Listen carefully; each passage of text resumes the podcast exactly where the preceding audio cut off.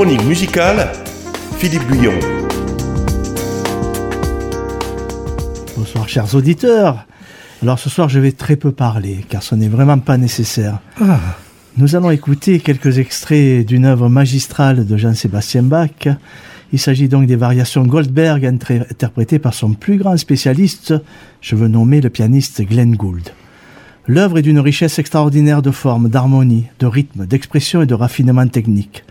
À partir d'une aria introductive très épurée, Jean-Sébastien Bach développe 30 variations, qu'on n'écoutera pas, dans lesquelles il emploie tous les moyens imaginables pour partir du même point et pour revenir au même point. Chaque variation correspondant à une mesure extraite de l'aria. Écoutons donc l'aria suivie de la variation numéro 1.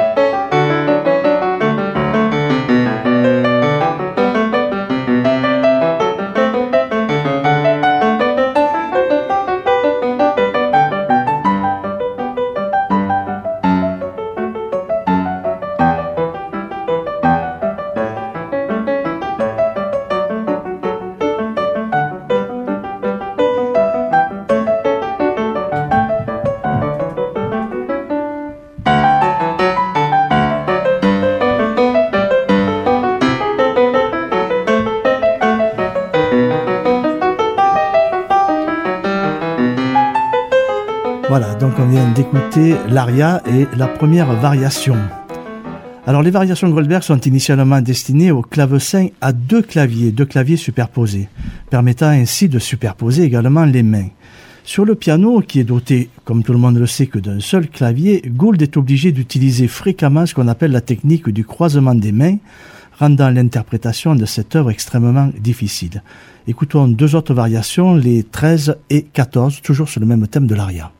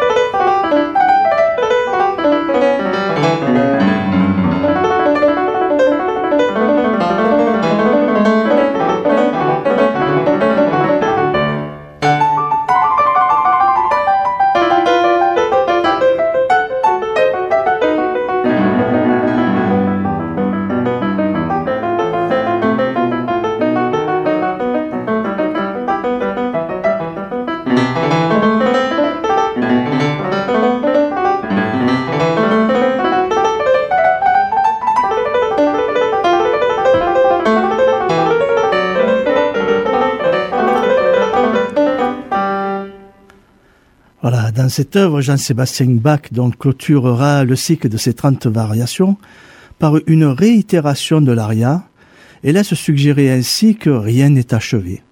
Réécoutons juste un tout petit court extrait à nouveau de l'aria pour nous remettre donc, pour clôturer ces 30 variations.